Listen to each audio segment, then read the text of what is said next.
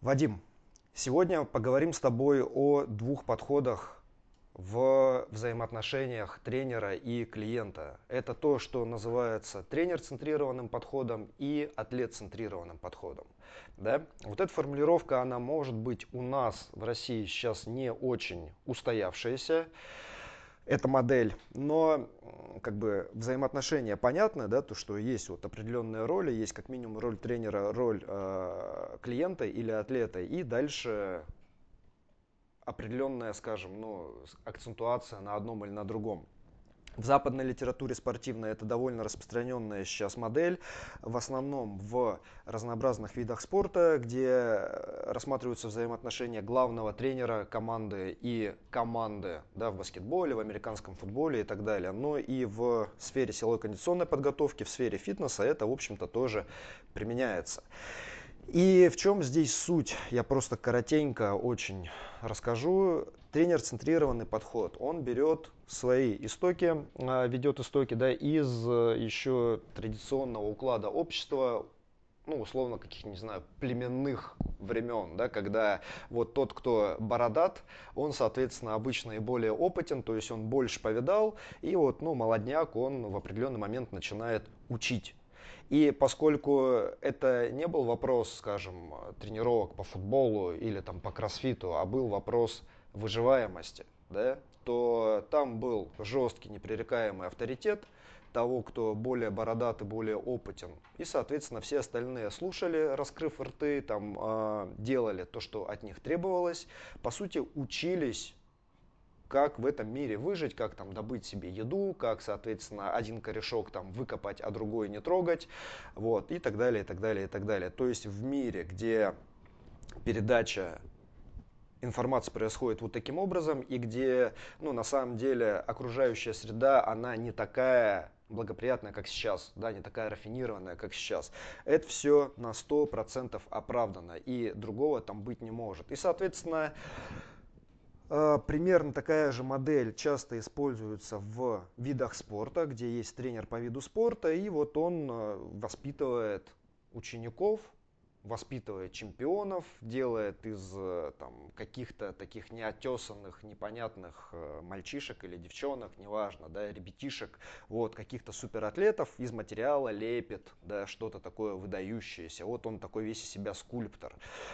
И э, часто такая же тема и люди, которые имеют бэкграунд спортивный, когда они в фитнес приходят, если они приходят в фитнес, они, в принципе, могут за собой вот такой же подход и потянуть. Да? Мы сейчас чуть подробнее об этом всем поговорим, но это вот для наших слушателей такая вводная. А с другой стороны, атлет-центрированный или клиент-центрированный подход, он в чем-то он диаметрально противоположен, в чем-то нет, но по сути он как бы это веяние новых времен сейчас, когда мы можем себе позволить поговорить о целях клиента, о его потребностях, о его особенностях, индивидуальных ограничениях и уже отталкиваясь от этой информации, дальше, соответственно, выстраивать с ним работу. Но мы к этому вернемся и вернемся подробнее. А, сейчас, соответственно, рассмотрим тренер-центрированный подход. Да? Это и сразу все темы, которые мы, которые мы обсуждаем, здесь нет только черного и белого, не бывает только негатива или только позитива.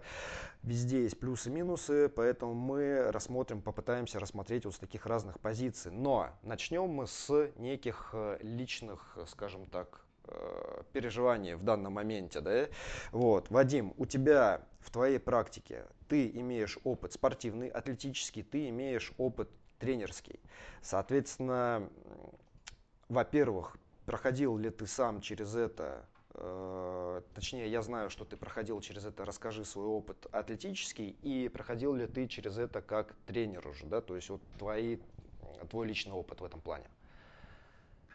Э, да, ну мы с тобой коротенечко когда эту тему уже обсуждали лично. Вот угу. сейчас, может быть, кому-то это будет э, интересно и полезно. Будет. Как э, спортсмен, как спортсмен, я был в роли того самого материала, о котором ты и говоришь. Угу. То есть это из меня пытались что-то лепить.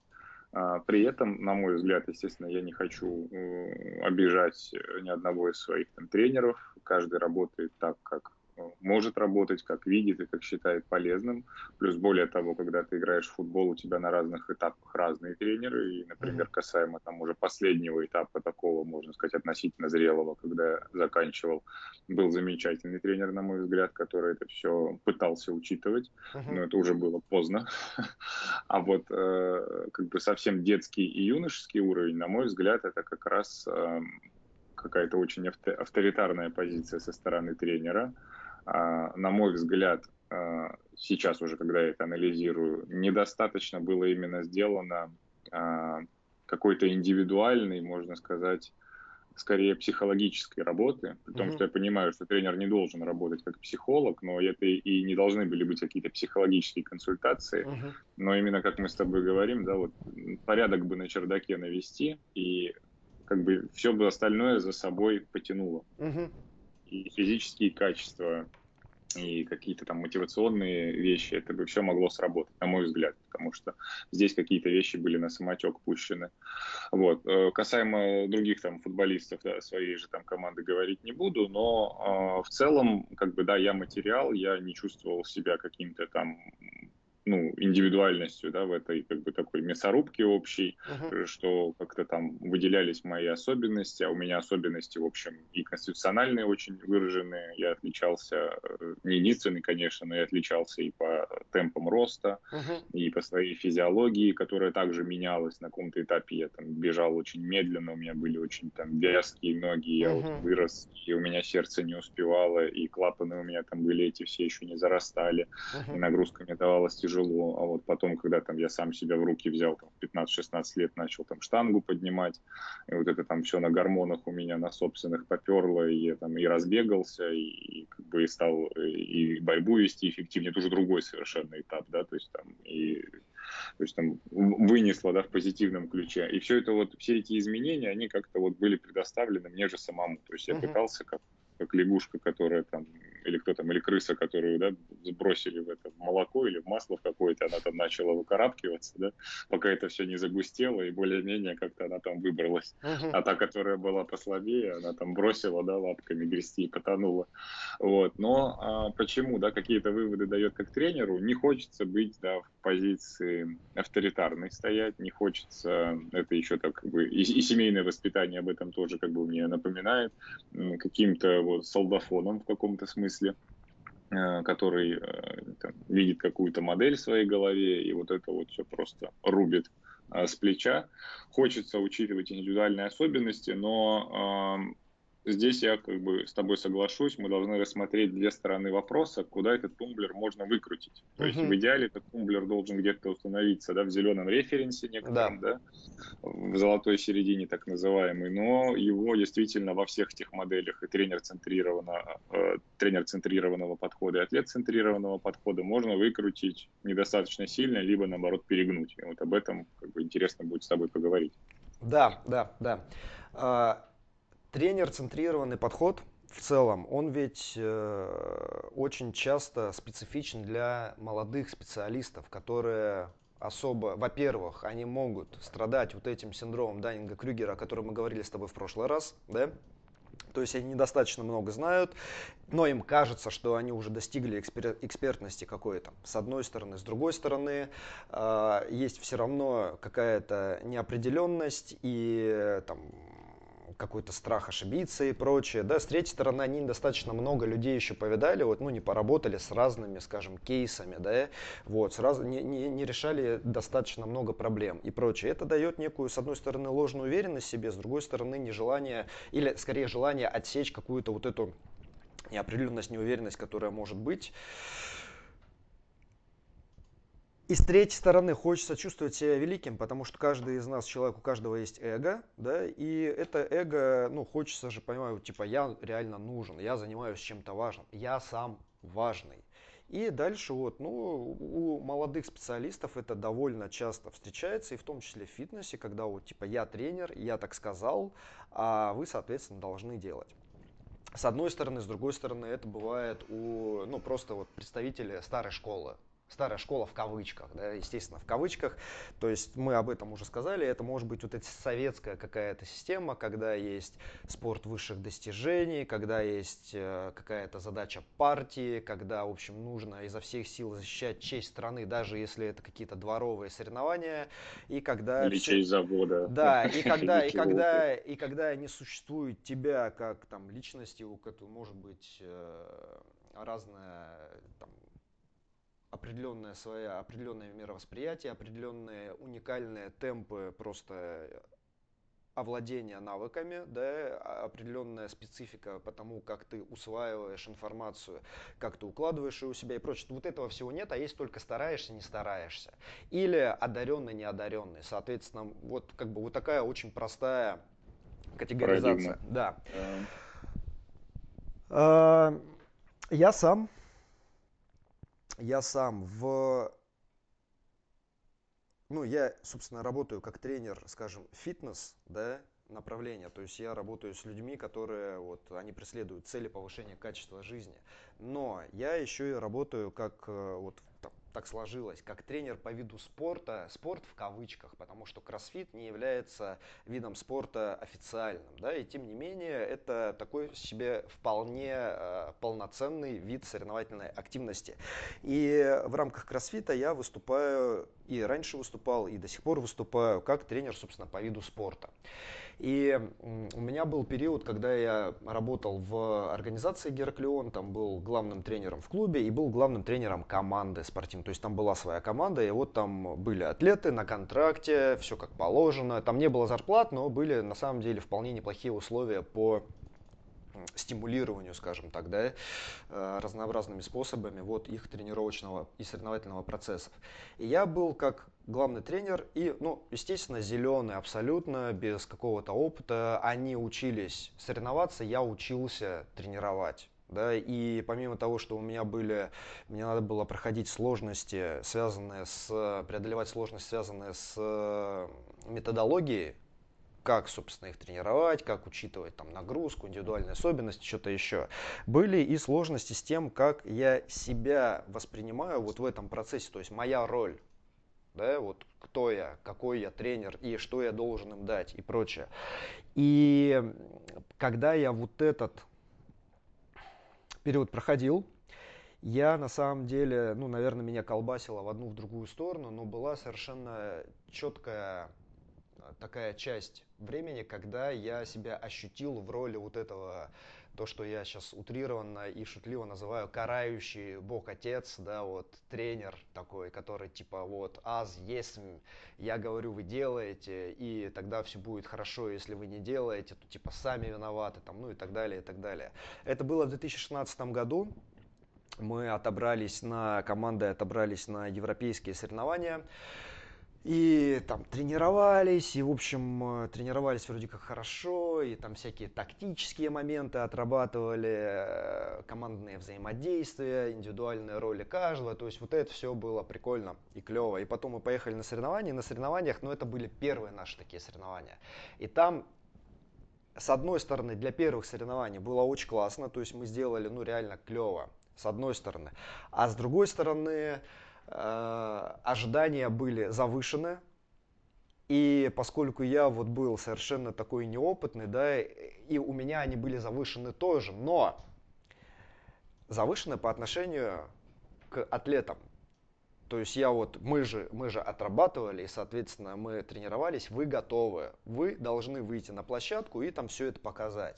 И когда ребят выходили на площадку, и что-то они показывали, а что-то нет, потому что, ну, не получалось. То есть какие-то вещи, ну, например, например, подъем по канату, предположим, я вот просто, да, э, подъем по канату, там есть техника подъема без ног, есть техника подъема с ногами. Когда ты лезешь с ногами, ты, соответственно, большую часть веса на ноги переводишь, чтобы руки не уставали мы это много отрабатывали, у кого-то это получалось лучше, у кого-то получалось хуже. Кто-то реализовал, а кто-то типа вот он выходит на площадку и как будто не было этих тренировок, да, а, там начинают ноги скользить, все на руках, руки забиваются, начинаются паузы и прочее. Вот, и я обнаружил себя страшно недовольным. Вот сидя на трибуне, глядя, как они там выступают, обнаружил себя страшно недовольным. Типа, блин, мы это отрабатывали, вы там это не делаете. Я там сидел, орал. Ну, я как бы с одной стороны и болел за них, да, то есть я переживал, нервничал и прочее.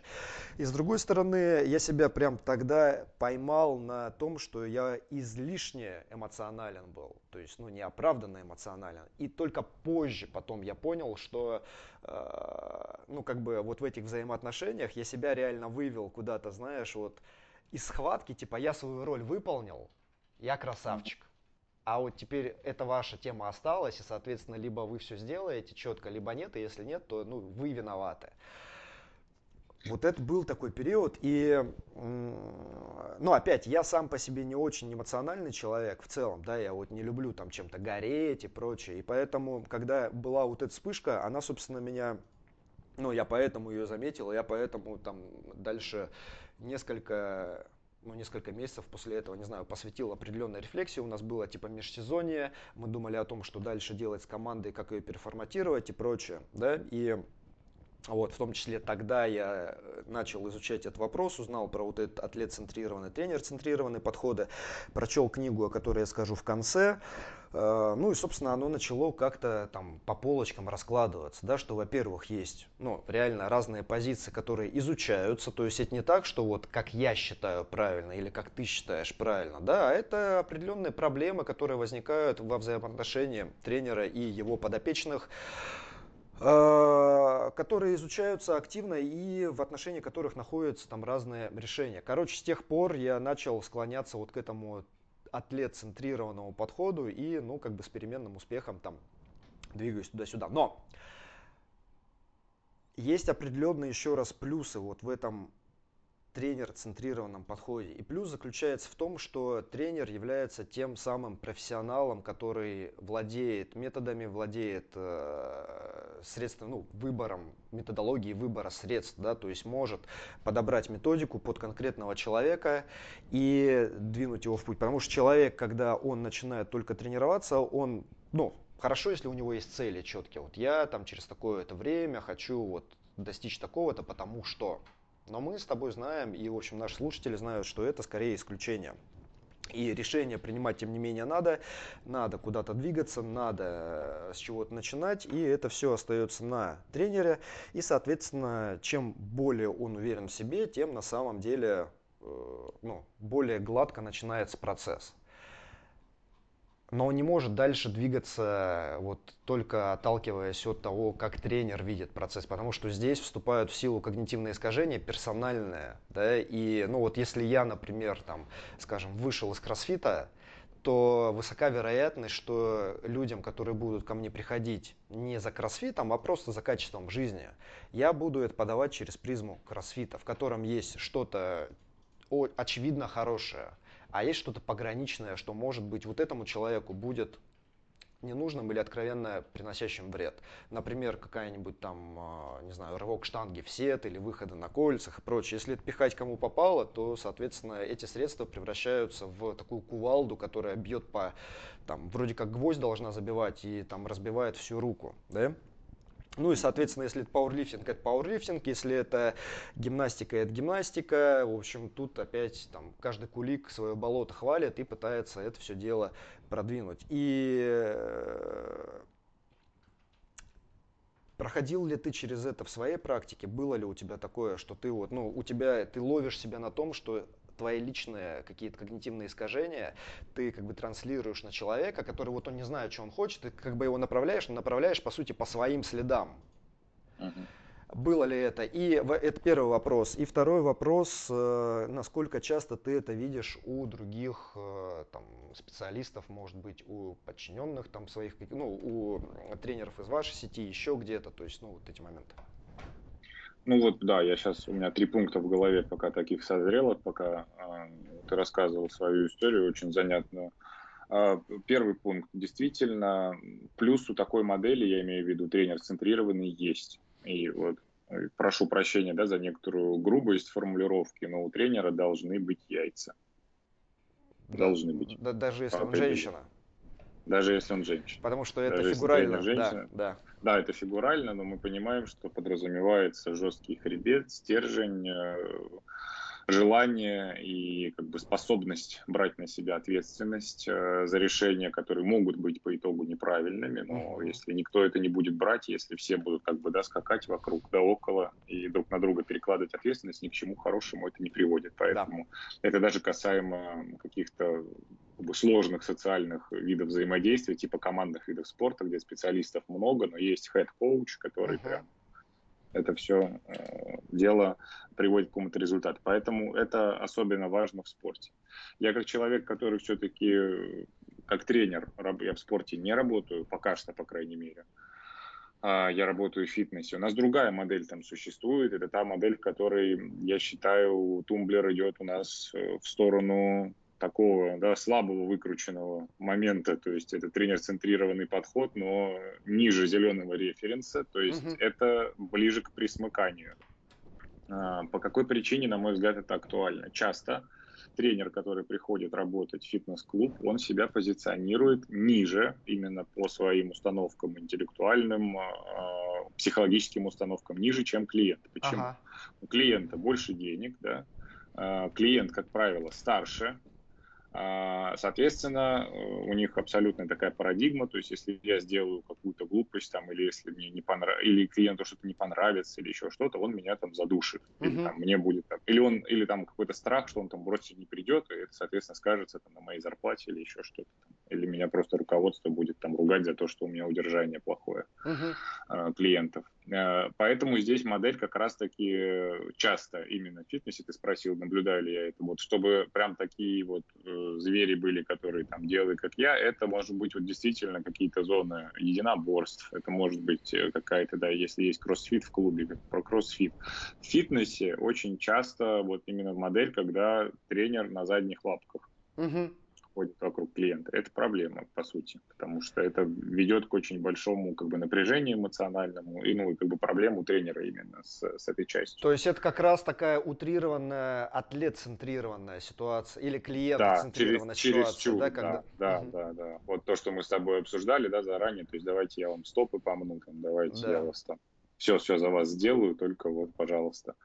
А, и это большая проблема, да, потому что это да, действительно эмоциональное напряжение, перенапряжение, постоянный стресс, а, и это именно на тренере очень плохо сказывается на самом деле и на их взаимоотношениях, потому что клиент все равно это чувствует, uh-huh. осознанно или неосознанно, и когда он не чувствует, в общем, эту ведущую руку, кто главный в этом взаимодействии, он тоже через какое-то время начинает терять интерес.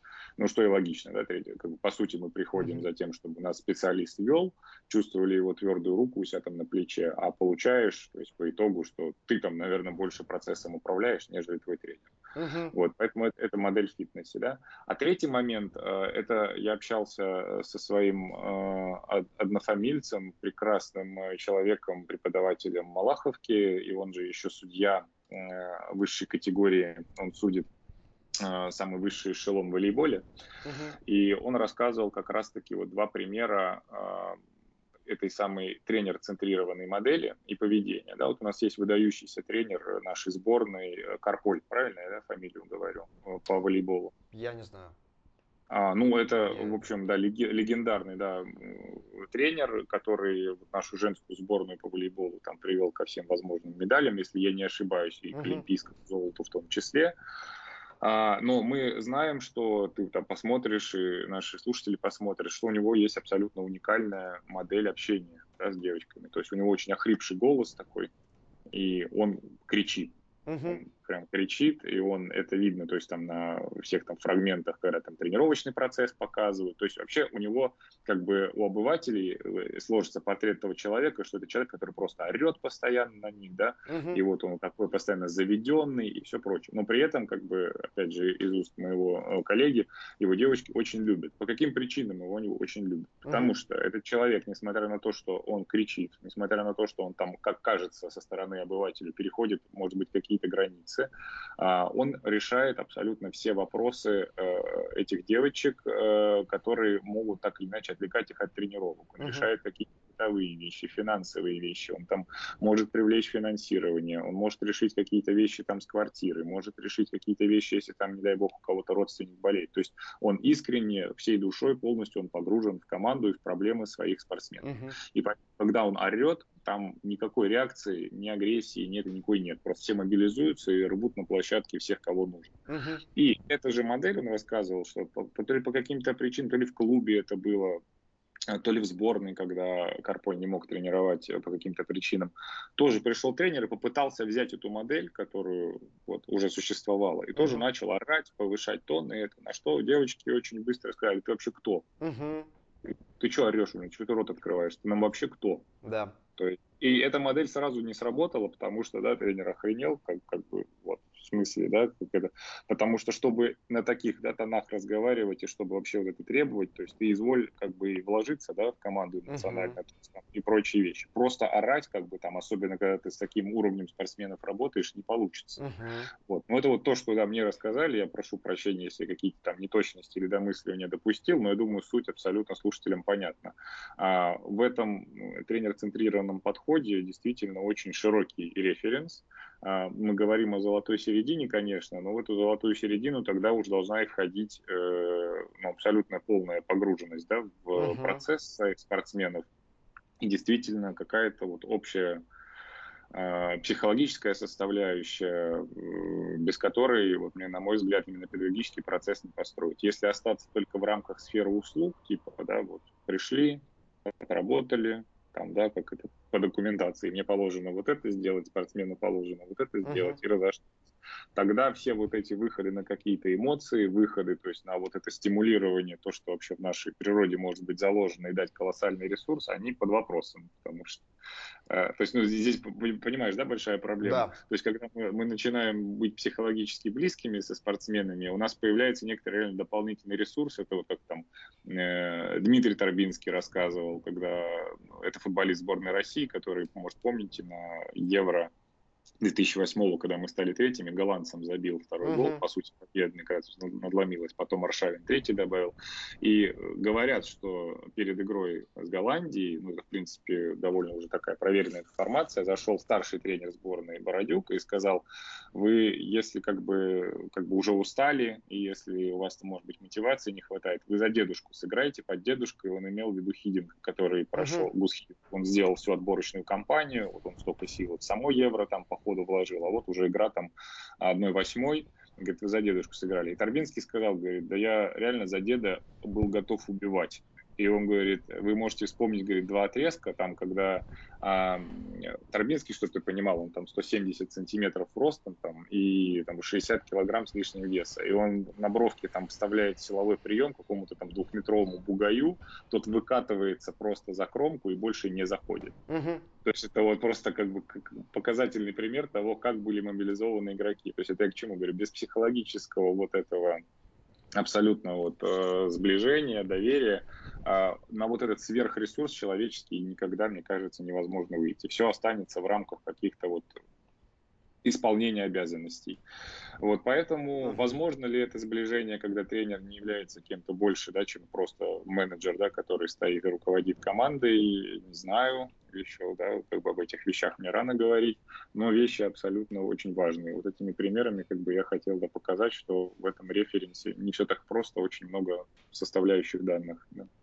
Да, и безусловно, я с тобой совершенно согласен, что здесь, ну, в принципе, не может быть каких-то там черных, белых тонов никогда. И даже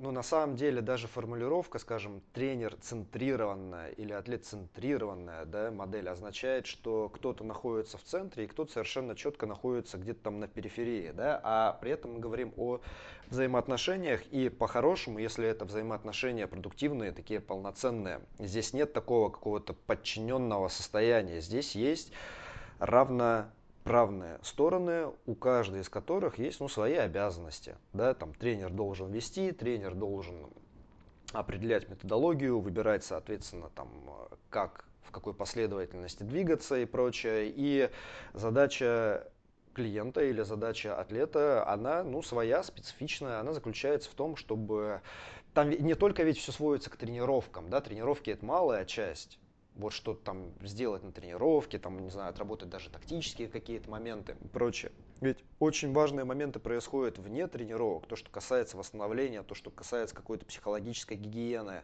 а, то, что касается управления временем и управления своими ресурсами и так далее, и так далее, и так далее. И это все на самом деле ответственность человека, который тренируется. То есть, ну, тренер на это почти никогда не может повлиять.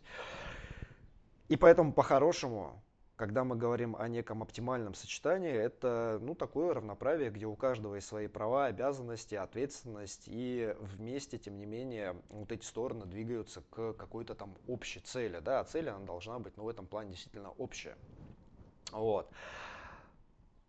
И то, о чем ты говоришь, вот пример, да, который ты привел с вот, тренером, да, Карполь. Или, mm-hmm, да, Карполь, да, Карполь. Да. Да. Вот. Это ну, как раз еще одна демонстрация того, что неважно, как какой стиль общения, потому что стиль общения, он не имеет прямого отношения к тому, как распределены роли. Потому что роль может быть такая, что вот я тут сижу на троне, я такой чемпионов э, создаю, и, соответственно, вот вам мою руку достаточно поцеловать, и тоже, соответственно, там э, причаститесь, и тоже станете чемпионом, да, возможно. Э, вот, это одна тема. И другая тема, когда человек полностью погружен в там, потребности атлетов, команды, кого угодно еще. Ну, соответственно, там можно общаться как вообще не важно как. Вообще не важно как, потому что это всегда ощущается. То, о чем ты говоришь, перекос в фитнесе, ведь от этого идет, да, я, я сам об этом никогда не думал, но я вот это увидел у некоторых э, тренеров, да, вот то, что прям размышления довольно эмоциональные на самом деле относительно того, что фитнес это не сфера услуг, что это типа педагогика, и я сам, когда об этом думал, я думаю, ну как бы, а что плохого в сфере услуг? То есть мы в любом, мы же оказываем услугу, верно? Это услуга образовательная, это услуга там тренировочная, это педагогическая услуга в конце концов. То есть мы э, там, продаем свои знания, продаем свой опыт для того, чтобы помочь человеку быстрее достигнуть цели, которая для него важна. Это может быть спортивная цель или повышение качества жизни, там, в общем, или и то, и то, да по-хорошему, если человек спортсмен. В этом плохого, по сути, ничего нет. В этом плохое появляется только когда, кроме сферы услуг, больше ничего нет. Ну ты вот об этом сказал как раз, да, то есть когда это только э, вот э, в полуприсе, там, не знаю, на цыпочках э, беготня вокруг клиента, типа, а что вам еще сделать, а как вам еще подсказать. Это первый момент. И второй момент, ты тоже о нем сказал, и я хочу его подчеркнуть, это то, что когда возникает перекос в сторону атлет-центрированной модели, это бывает удобно для того, чтобы для тренера, чтобы снять с себя какие-то обязательства, ответственность. Типа, uh-huh. ну вот, как бы ты же определяешь, вот ты, ты, клиент определяешь, куда мы идем, да, вот там, э, соответственно, ну, твоя ответственность, если мы идем не туда или что-то еще такое. Это на самом деле удобно и это неправильно, когда так возникнет. То есть, еще раз, по-хорошему, да, перекоса быть не должно. Эти взаимоотношения, они по большей части равноправны. Понятно, что для детского тренера соотношение будет другое, да, и тем не менее, ведь мы понимаем, что, ну вот ты сказал, там свой опыт привел, ведь в детском спорте самое важное не чемпиона вылепить из вот этого пацана, который пришел, да, или из девочки, а самое важное ведь пробудить любовь к спорту, правильно? Вот к этому конкретно спорту, плюс к двигательной активности, для того, чтобы ну, эта тема, она осталась человеком на всю жизнь.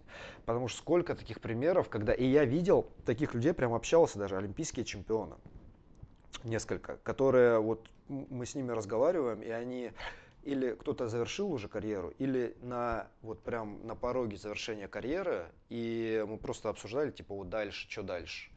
И в том числе, там, будут они тренироваться или нет. И там, типа, абсолютное отвращение к тренировкам. Типа, я, ну, я не хочу, мне не нравится, я, типа, я там присыщена, или там я вот как бы у меня все болит, или uh-huh. еще что-то такое. И, э, ну, опять к этому можно относиться по-разному, да, я не был в позиции, когда я там воспитывал олимпийских чемпионов, то есть, в принципе, да, для меня это какая-то вот история чья-то, и я не был в позиции, там, скажем, олимпийского чемпиона, да, это опять-таки чужая история, которую я просто слушал, но когда я примерял на себя это, потому что когда ты слушаешь, ты примеряешь, а вот хотел бы я быть, хотел бы я быть тренером, который там воспитывает таких, да, И я совершенно четко для себя, по крайней мере, понял, что ну, я вот этого не хочу, чтобы человек, например, вот мы с ним работаем, он там выступает, соревнуется, неважно на каком уровне, но потом через какое-то время он говорит, что все вот это, то, что там э, мы делали, это было по сути ошибочным, и он это делать дальше не хочет, потому что, ну, очевидно, это было что-то неприятное, эмоционально, физически, как угодно еще, да, в этом, э, ну, я не знаю, просто не мое, наверное. И тут какой mm-hmm. момент? Я же не говорю о том, что это правильно или неправильно. Я, я тут скорее говорю о том, что вот каждый из специалистов, который для себя тоже ищет некий стиль, ну, на самом деле, себе эти вопросы тоже задавал и откровенно себе на них отвечал. А кем вот, ну, я как тренер хочу быть, каким, да? Вот как меня должен запомнить, как там тренера чемпионов, как скульптора, который лепит, э, или там, не знаю, или как друга, да, там по большей части, или еще как-то, или просто как представителя сферы услуг, которого там э, считает повторение, собирает штангу, там мнет стоп, там еще что-нибудь такое делает, и типа, ну и хорош, да. Понятно, что я здесь везде утрирую, везде утрирую. Ну вот я даже чем... хотел бы так комментарий ставить по поводу, э, ты сказал, да, что здесь плохого в сфере услуг. У меня тоже э, было отношение, особенно в самом начале работы, ну типа, а что да, страшного в том, что вот я там продаю свои знания, условно говорю, то, что я там продаю свое время. Но я со временем пришел к мысли, то, что э, чтобы выполнять именно вот именно строго эти обязательства обоюдно, я подчеркиваю, не только со стороны тренера, но и со стороны э, подопечного клиента. То есть, условно говоря, тренер там тренирует, э, подопечный все там выполняет, существует какое-то там взаимодействие. Нужно находиться, наверное, эволюционно немножко уже на другом уровне. Это uh-huh. не всегда получается. Я что подчеркиваю? Наша природа все равно возьмет верх пока что. Uh-huh. То есть наша животная природа пока важнее. В моменты, когда нужно будет принимать решение, когда там у клиента дефицит времени, он думает, приходить или не приходить на тренировку.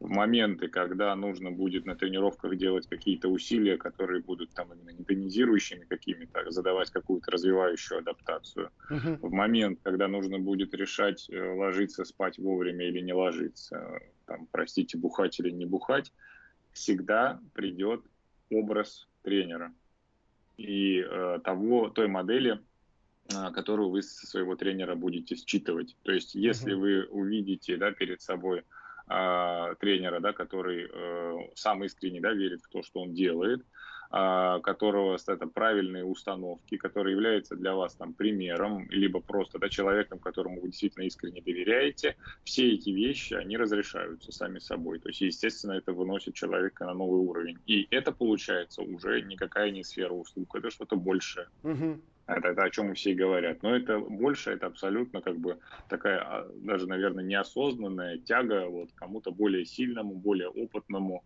и там более успешному. И эта модель должна существовать.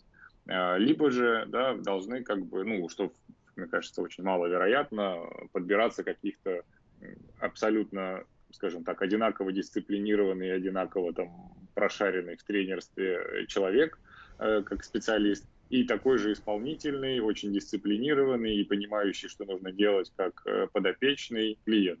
И вот эти там как бы абсолютно идеальные э, две абстракции как-то соединяются, и тогда они могут работать только в сфере услуг. То есть трейдер делает то, что он должен делать, а этот все исполняет как должен.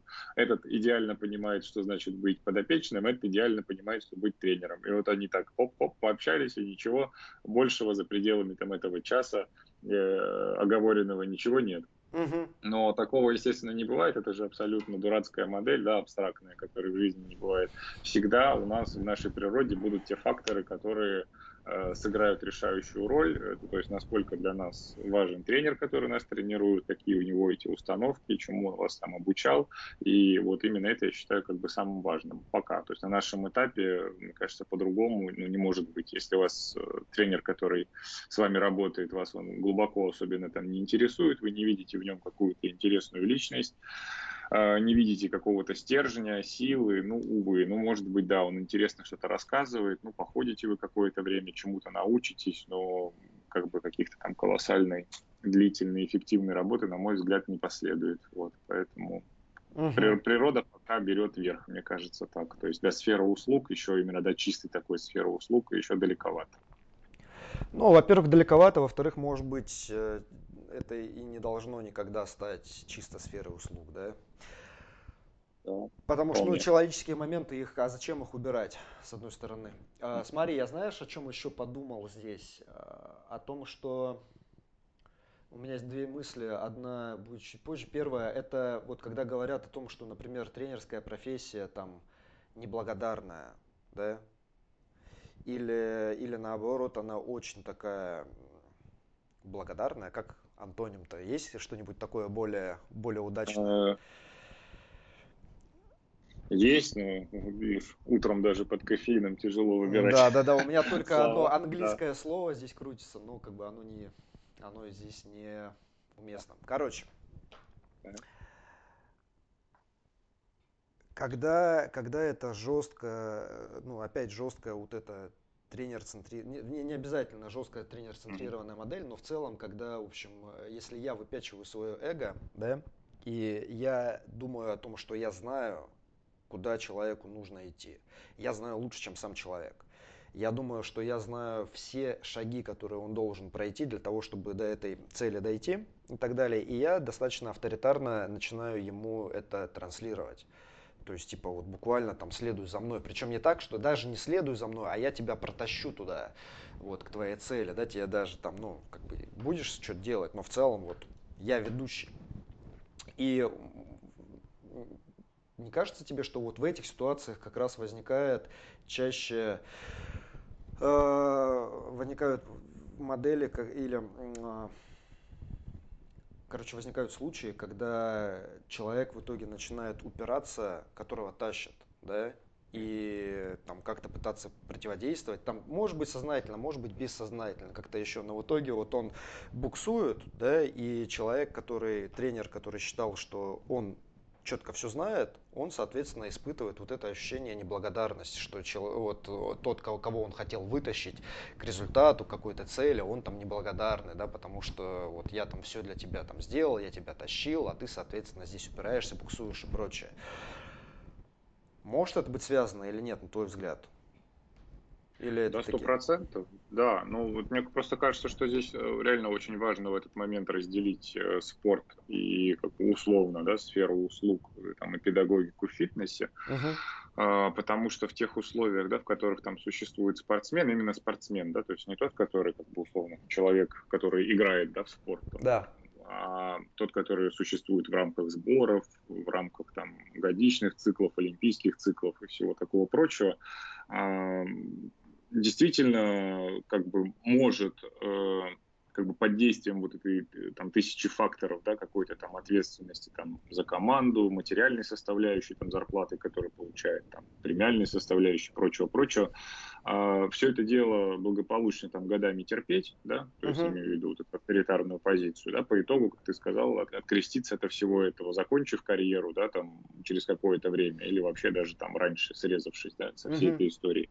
Любое давление, конечно, на человека абсолютно естественным образом порождает сопротивление. Внутреннее, да, либо внешнее, тут уж каждый э, сам выбираем, ну, как бы, это, это не мы выбираем, как мы реагируем, да, на это, это как бы наши такие природные установки. Кто-то uh-huh. проявляет какую-то агрессию, несогласие, а кто-то этот вот в себе копит, копит, терпит, терпит, и потом это там приходит к тому, что человек просто говорит, что я больше никогда, и все. В фитнесе это тяжелее представить, да, потому что все-таки действительно, как ни крути там о нашей природе, это сфера услуг, и клиент, как правило, как правило, если ему что-то не нравится, они об этом говорят, uh-huh. терпят они меньше меньше. Но если опять существует какой-то перегиб а, в том или ином направлении, ну, человек просто, как правило, растворяется, да, и, и итог один. То есть либо тренер теряет да, своего подопечного, он уходит к другому тренеру, на мой взгляд, это еще хороший сценарий, угу. потому что человек остался в теме. Либо э, как бы та, та же самая история, то, что потом человек вообще завязывает на какое-то время, там, например, лет на пять, да, и он, он говорит, э, потом понимает, что все-таки без движения реально хуже, надо что-то делать, искать нового специалиста, и он mm-hmm. к этому новому специалисту приходит спустя пять лет и рассказывает вот эти там душераздирающие истории, что мне, мы делали вот это, вот это мне не нравилось, мы делали вот это, после этого у меня там болело, и, в общем, в результате того, что как бы во всех его словах и помыслах читается только одно, вот только бы это с вами не повторилось, да, вот, mm-hmm. что на что там, если специалист неадекватный попадается, как бы возникает возражение, типа, кто вам сказал, что вам это вообще нужно делать, да, и почему именно только так. Угу. Вот, на что, на что следует, как бы, там, улыбка, расположение, что, оказывается, можно по-другому, и, возможно, здесь меня услышат. Поэтому, касаемо спорта, я, опять же, да, не буду говорить, теоретизировать, когда я начну работать, и если я начну работать, да, в этом направлении, я столкнусь с массой проблем, которые мне придется, да, так или иначе разрешать. А сейчас, говорю, в фитнесе это, это маловероятно, но, скорее всего, это может быть э, как бы в таких вот околоспортивных фитнес-практиках, как ты сказал, это может быть вот как это кроссфит, это может быть единоборство, это могут быть, наверное, какие-то виды, где вот э, бодибилдинга, да, любые там категории, где именно вот эта нагрузка присутствует, такая довольно серьезная. А все дальше зависит от э, психотипа да, человека конкретного. Кто-то это там будет терпеть, чтобы там из разряда закончить дело до конца, кто-то пойдет по конфликту. Любое давление всегда сопровождается, на мой взгляд, ранним, как бы более ранним или более поздним отторжением, да, и, который связан и с этим видом деятельности, и с тем человеком, который тебя к этой деятельности именно принуждал. Угу. Поэтому, на, на мой взгляд, новый, новый никак не, не получится. Да, я согласен, что это почти всегда ситуации какие-то, если это фитнес, какие-то околоспортивные, и в том числе, ну ты затронул это э, по касательной, вот то, что связано с эстетикой, соответственно, это там какой-нибудь бодибилдинг или там фитнес-бикини uh-huh. или что угодно еще, где с одной стороны есть достаточно жесткие цели по набору сухой мышечной массы, да. И с другой стороны есть достаточно жесткие цели, в принципе, по э, композиции и по процентному соотношению по составу тела и прочее, mm-hmm. да, и там, соответственно, нужно и тренироваться жестко, и за питанием очень жестко тоже следить и во многом себя ограничивать. Вот, это, ну, в той же категории. Мне кажется, для тренера, для тренера здесь, э, опять вот для того, чтобы просто понять, нащупать для себя какую-то золотую середину, что можно использовать там как некие ориентиры, что такое, в принципе, атлет-центрированный подход? Ну, по-хорошему, да, это когда ты просто нацелен на то, чтобы, ну, твой там атлет, твой клиент победил. Победил не в соревнованиях, а победил вот в этой борьбе за там какие-то свои важные цели. Чтобы он стал самостоятельным, да, причем самостоятельным, ну, в разных сферах, в том числе в сфере физической культуры, чтобы человек мог адекватно, потому что я знаю тренеров, например, лично знаю, которые всегда разминают атлета. Uh-huh. То есть они, типа, они даже не дают тому самостоятельно размяться, и они вот очень жестко все прям по шагам на каждой тренировке uh-huh. рассказывают. И человек, это приводит к тому, что атлет, он остается таким слепым котенком. То есть он верит, и он понимает, что тренер-то, он на самом деле как бы погружен, да, он там горит этим, но сам атлет, он остается слепым котенком, потому что чуть что вот нет под рукой тренера. А бывают разные ситуации, например, в соревнованиях по кроссфиту бывает так, что тренер тренера не пускают просто в зону, вот на каких-то мероприятиях, да, где есть атлет. И, собственно, такие ситуации тоже были, я их видел, когда атлет остается без тренера, и он буквально или она не знает, что делать. Mm-hmm. То есть вот типа, а как? А за меня все делали всегда. И э, здесь тоже нужен баланс, потому что с одной стороны, да, тренер должен быть погружен, и с другой стороны, он должен быть нацелен на некую автономность вот своего mm-hmm. подопечного, да, чтобы подопечный был он такой самостоятельной единицей, мог организовать тренировочный процесс, если это нужно. Ну, вот в фитнесе, например, да, что это означает? Человек, допустим, подопечный, должен быть способен, на мой взгляд, во-первых, самостоятельно контролировать технику, то есть когда мы его обучаем, да, человек угу. на уровне проприоцепции может чувствовать вот где да, и, и причем да. он должен чувствовать по-хорошему, да, когда уровень владения навыком достаточно высокий, он чувствует ошибки, которые визуально не видны. То есть какие-то мельчайшие Хороший движения уровень, в суставах да, и прочее, да. да. И мы должны к этому стремиться. Не так, что там мы там руку держим на пояснице, вот типа вот вот это нейтральный, uh соответственно, там и все время какая-то кинестетическая вот эта тема, да, да, кинестетическое да. подкрепление. Довести до этого. Или человек должен понимать, как ему размяться, зачем нужна разминка, да, вот, и, и как это сделать в разных условиях. Как ему организовать тренировку, например, в отпуске где-то или в командировке, когда вот, он да, уехал. Да, здесь вот вообще, да, с фитнесом же как как бы жизнь-то идет, это не на сборах закрыться, командировки, отпуски, и все прочее. Как, как если ты на тренера постоянно все перекладываешь, как, как ты собираешься? Да, то есть, то есть тренер... 50% в году разъезды, да. Именно, да. И тренер, он, понятно, что он должен быть, должен стремиться стать мастером в, отнош... в, в решении чужих проблем да, композиции uh-huh. тела, там, боли, самочувствия, чего угодно еще. Но в то же время каждый человек обязан стремиться стать мастером в отношении своего тела, понимать, как ему лучше двигаться, понимать, как для себя дозировать нагрузку, чтобы эта нагрузка работала на тебя, а не ты на нее, да, то есть не так, что ты там только тренируешься, восстанавливаешься, а там реально тебе что-то дает. Вот, э, понимать, что плохо, понимать, когда что-то болит, нужно идти к врачу mm-hmm. или не нужно, или что-то еще. Ну, то есть вот, вот эти моменты, то, что на самом деле по-хорошему и э, является некой, ну, не знаю, таким мерилом физической культуры человека. Да, ведь это не понимание того, вот как нужно приседать, а э, там, где-то более абстрактные моменты, а где-то там наиболее предметные, наоборот. И да. тренер по-хорошему, ну, на мой взгляд, опять, я это никому не навязываю, но там, должен стремиться к тому, чтобы его подопечный стал мастером в, в отношении собственного тела. И это означает в какой-то степени, что тренер делает себя ненужным Uh-huh, да? uh-huh. ненужным как источник обратной связи визуальной, ненужным как э, там собака-поводырь, которая куда-то тащит, но, uh-huh. возможно, а, как бы ненужным, но, э, как это сказать, но при этом он не, не исключает себя из процесса, да, потому что uh-huh. там от э, вот этой подчиненной роли это переход какой-то равноправный к равноправным каким-то ролям и, соответственно, к тому, что, ну, там, тренер, клиент или тренер, атлет становятся в чем-то товарищами и, в общем-то... Да, это нормально, это нормально. Да, да, да. Да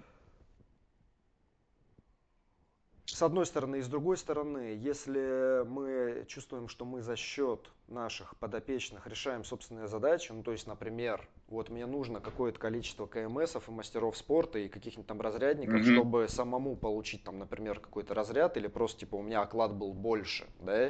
Mm-hmm. И я это вижу, например, вот сейчас, э, например, в тяжелой атлетике на некоторых, у некоторых да. людей я это вижу, когда они приписывают себе вот прям в свой список людей, которых они не тренируют. В принципе, это могут быть знакомые, еще что-то, или там договорились как-то, чтобы вот под именем тренера выступило больше людей, чтобы, mm-hmm. соответственно, он там или подтвердил. Я не знаю точно, как там эти квалификации, что это, я просто знаю, что это вот происходит. Да. А, и, соответственно, здесь надо просто себе ну, отчет отдавать и быть с собой откровенным. Типа, может быть, там других вариантов нет. То есть человеку, чтобы нормально зарабатывать в этом виде спорта, нужно что-то такое делать. Но практика да, показывает, что варианты да. практически всегда есть. Да, и, ну, как минимум, по крайней мере, не попадать в эту эмоциональную волну, что вот, типа, я тут, значит, воспитываю, а все остальные, угу. ну, как бы, или вы одаренные и вы стараетесь, у вас получится, или, соответственно, нет, ну, как бы идите нафиг, э, таких, как вы, сотни да. еще наберу. Да, соглашусь. Я думаю, что мы можем, наверное, подвести итог. А, собственно, мы его во многом подвели. Я не знаю, ты хочешь что-то сказать еще?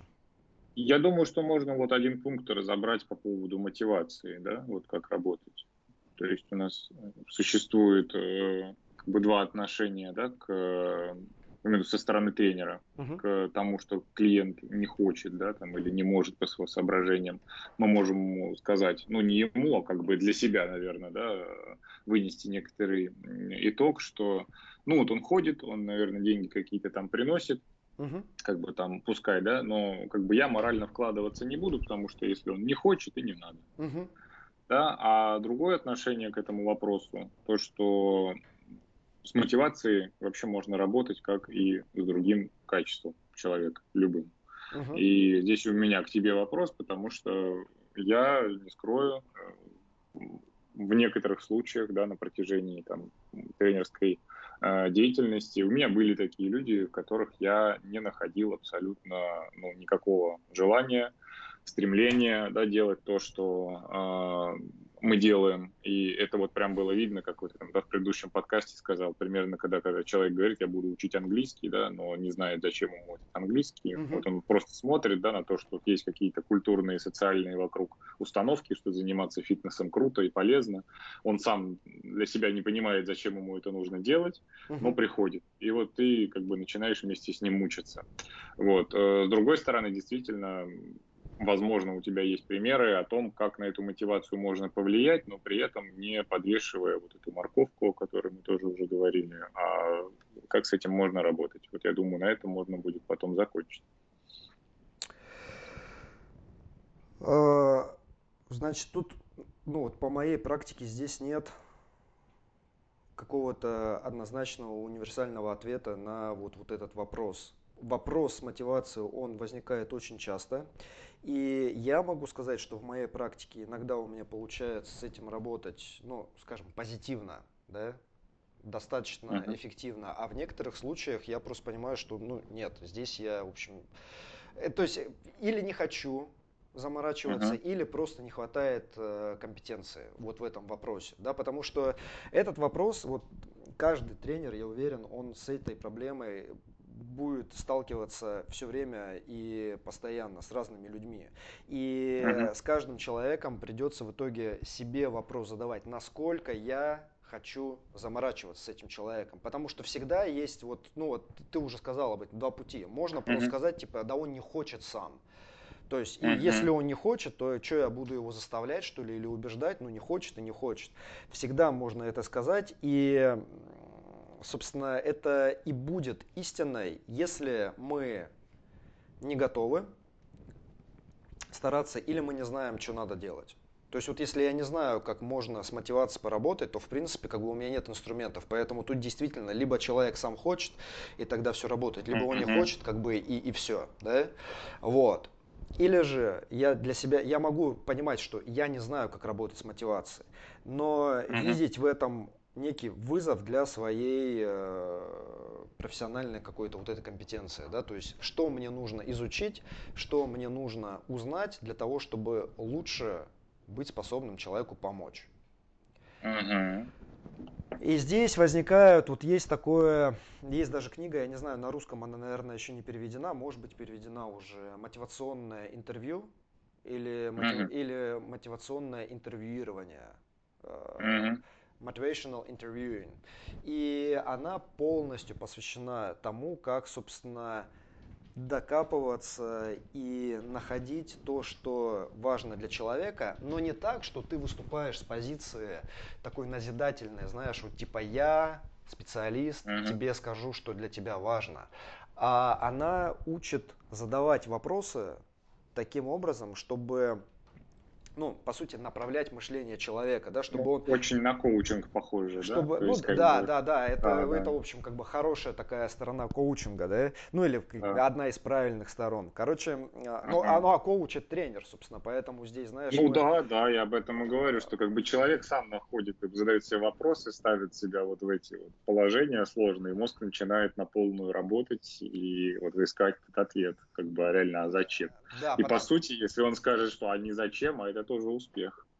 Это, то, это тоже успех, но это успех промежуточный, да. потому что в случае с двигательной активностью мы хотим, чтобы результатом да, была какая-то какая активность, не обязательно с нами, не обязательно mm. здесь, не обязательно это направление, но какая-то двигательная активность вот в рамках, скажем, такой mm-hmm. ресурса дающая, она должна все равно остаться. Поэтому, если, скажем, человеку вот этот вид спорта незачем, да, то тренировки для него все равно должны оставить смысл. Я, например, кстати, вот у меня есть в моей практике такие ситуации, когда, ну, к примеру, девочка, которую я тренировал, и она, ну, вот на таком, на уровне СНГ, uh-huh. очень хорошо выступала, да, но э, для нее тренировки это стресс, это тяжело, они действительно uh-huh. тяжелые, они действительно тяжелые, объемные, но и по восприятию это не нечто такое, что тебе нравится, да, это вот реально тяжело, и потом соревнования это сплошной uh-huh. стресс. И в какой-то момент там была ситуация, когда, ну вот, например, там она где-то там вошла в пятерку, где-то она в составе команды первое место заняла, еще что-то, и удовлетворения никакого это не приносит.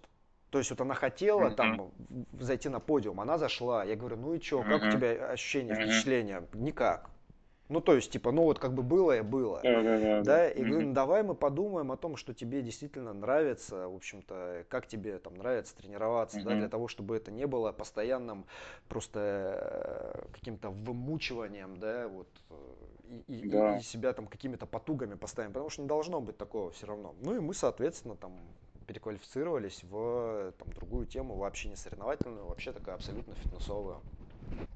Да. Вот, и, но не со всеми у меня так получается, и с некоторыми я в итоге, с некоторыми я сознательно, допустим, для себя говорю, что нет, я не готов вот здесь возиться, потому что ну, по каким-то причинам. Может быть, ну, ну где-то, где-то у меня не хватает опыта, потому что, потому что я ведь не специализируюсь на этой теме, я там не вот что да. там какой-то, да, супер психолог или супер какой-то коуч ага. там и так далее. Поэтому ну, отдаешь себе отчет, что не, вот здесь с этим человеком для того, чтобы там чего-то добиться, мне нужно потратить кучу времени, кучу сил, и не факт, что в принципе он мне потом еще и спасибо скажет, потому что, ну, там, какие-то поиски, может быть, вообще не связанные с фитнесом, а связанные с какими-то другими вопросами, вопросами такими более глобальными, жизненными, да, а где-то иногда это откровенные неврозы, с которыми, да. с которыми я точно понимаю, вот с этим я точно работать не буду, потому что, ну, как бы вот здесь это психотерапевт, uh-huh. там это как бы это другая стезя, я желаю всего лучшего, но как бы, ну, реально я просто, это, это точно не мое. Uh-huh.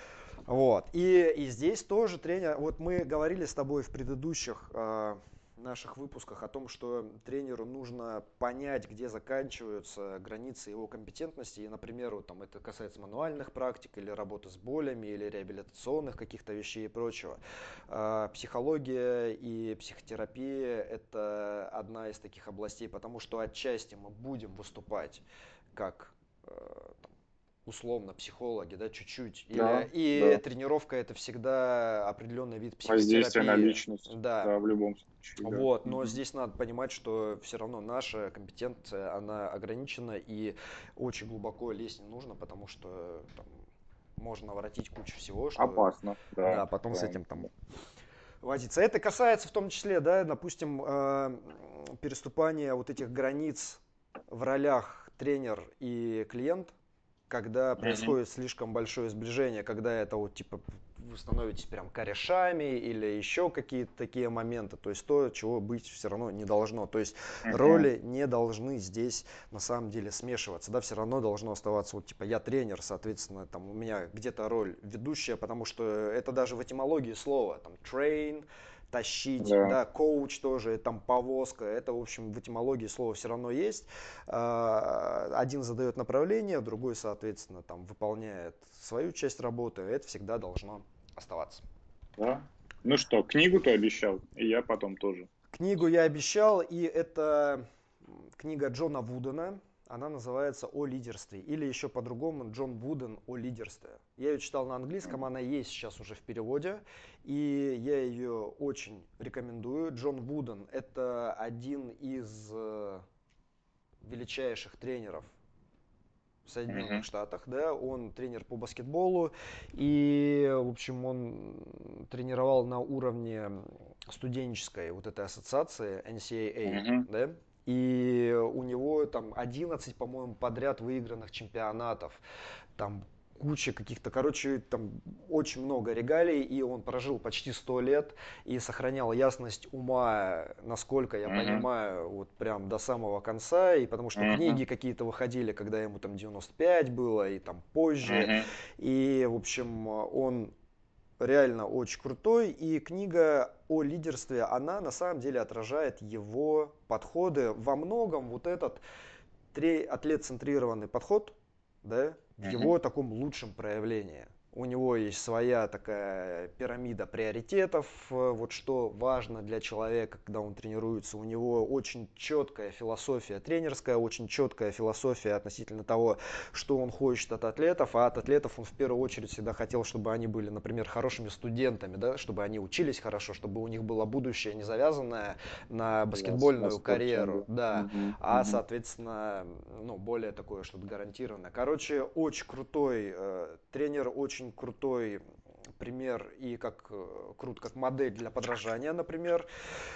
очень ясно излагает мысли. Я надеюсь, что перевод хороший, потому что, ну, книга, она для меня, вот это я ее как раз прочитал в шестнадцатом году, одну из там череды. Я просто тогда там покупал книги эти и читал одну за другой, одну за другой, но вот одна, вот это одна из самых ярких. Я ее очень сильно рекомендую. Для меня она много изменила в моем представлении, в моем понимании.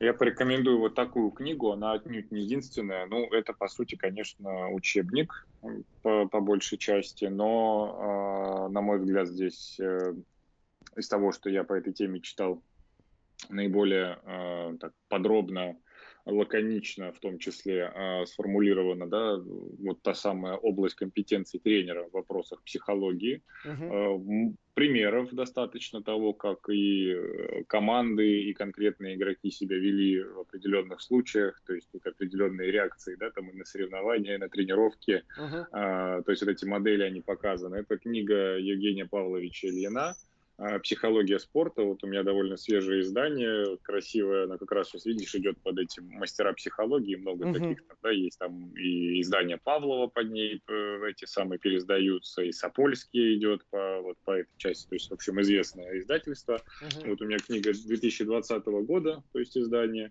ее можно найти э, насчет PDF не знаю, но как бы на прилавках, либо где-то в интернет-магазине, там лабиринте все можно найти. Рекомендую, если вот вы хотите понять, как бы в чем деятельность э, тренера с позиции психологии, как организовать этот процесс, вот, на мой взгляд, очень-очень интересно. Да. Подводя итог, стараемся отслеживать у себя. Все мы люди, у каждого из нас есть эго, есть желание там, чувствовать себя важным и так далее. Но в своей работе стараемся отслеживать моменты, когда, с одной стороны, нас может заносить в сторону вот этого тренер-центрированного момента, когда мы находимся вот в центре мира, да, и вокруг нас все вертится. И ловим себя на этом и корректируем курс, уходим, как бы делаем все более адекватным с одной стороны, и с другой стороны перепроверяем себя, чтобы мы не скатывались в какую-то откровенно просто сферу услуг без педагогики, в прыгание вокруг клиента без направления этого клиента вот, ну, в нужном направлении. Да?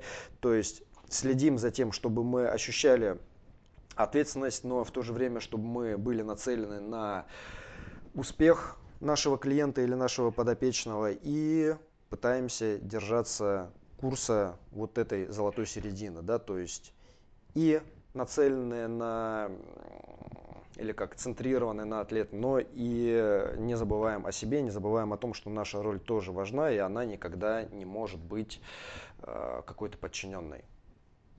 Да, по определению. Ну что, на этом все? Спасибо, Женя. Да. Спасибо, Вадим. Очень интересно. И тогда до новых встреч. Спасибо, слушайте. До новых встреч. Всем пока.